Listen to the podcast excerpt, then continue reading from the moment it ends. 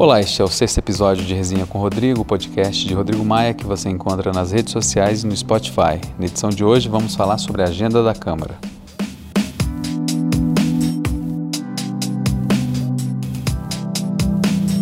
Rodrigo, o que deveremos ter na agenda da Câmara esta semana? Uma boa semana para cada um de vocês que me acompanha aqui no meu podcast.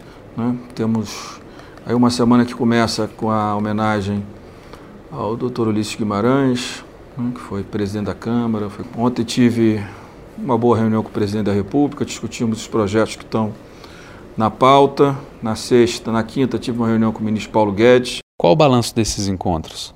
Eu acredito que a gente tem uma pauta da semana uma pauta de médio e longo prazo. Hoje chegou à Câmara de Deputados, enviado pelo governo, a proposta do Banco Central sobre a nova lei cambial. Né?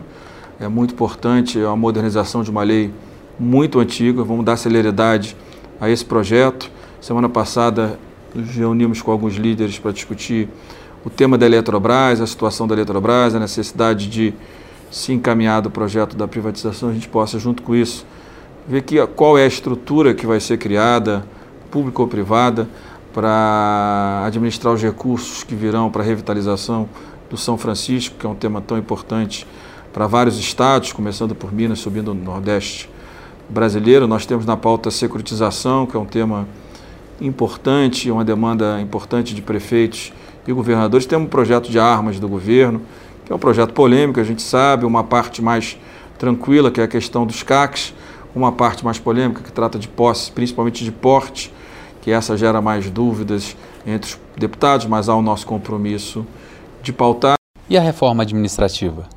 O governo me disse o ministro Paulo Guedes, tivemos uma ótima conversa, ficou de encaminhar a reforma administrativa, deixando bem claro, porque a imprensa hoje trata, um dos jornais trata de uma forma, do meu ponto de vista, equivocada.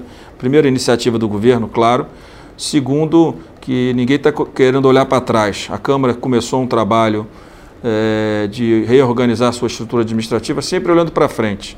Né? Nós não queremos esse embate para o passado. Eu acho que reorganizando a estrutura administrativa, que do que trata de eficiência e da estrutura salarial vinculada a essa eficiência para o futuro, eu acho que é o caminho correto, não se gera atrito e se avança. Também deve, deve avançar né, a proposta é, do Pacto Federativo, que é um pouco parecido com a PEC, a PEC do, do deputado Pedro Paulo, que se fala tanto, PEC da regra de ouro, mas vai mais na linha de gerar limites de gastos. Né? O governo tem um orçamento hoje 80% dele indexado. Isso significa que todo ano a gente reduz despesa e a despesa de forma vegetativa cresce 25 a 30 bi. Temos que controlar essa despesa até para que a gente tenha um orçamento melhor para o próximo ano para investimento.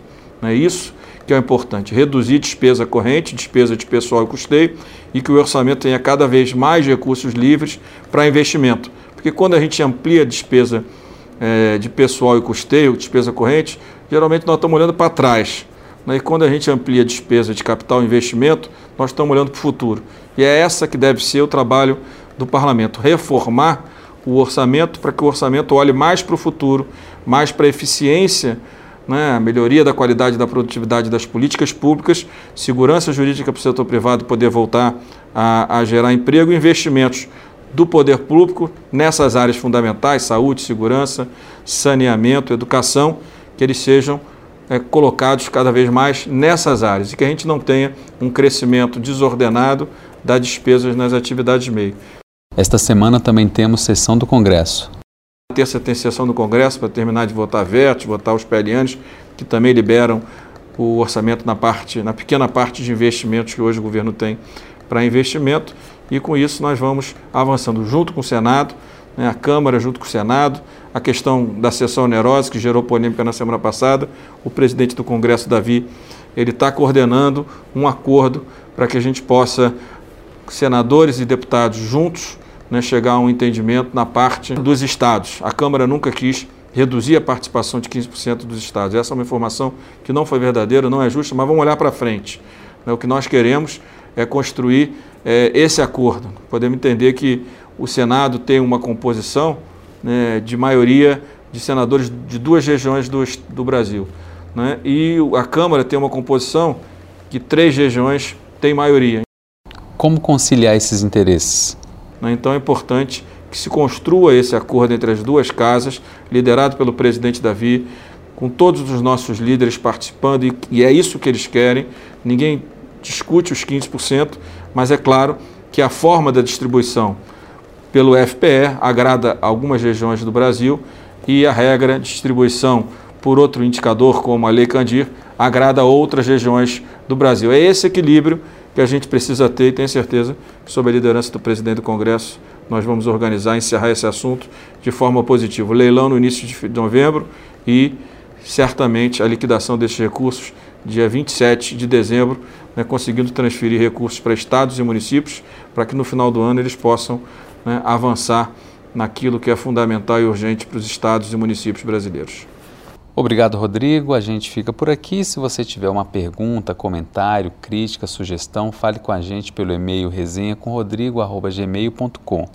Muito obrigado, uma boa semana e até a próxima.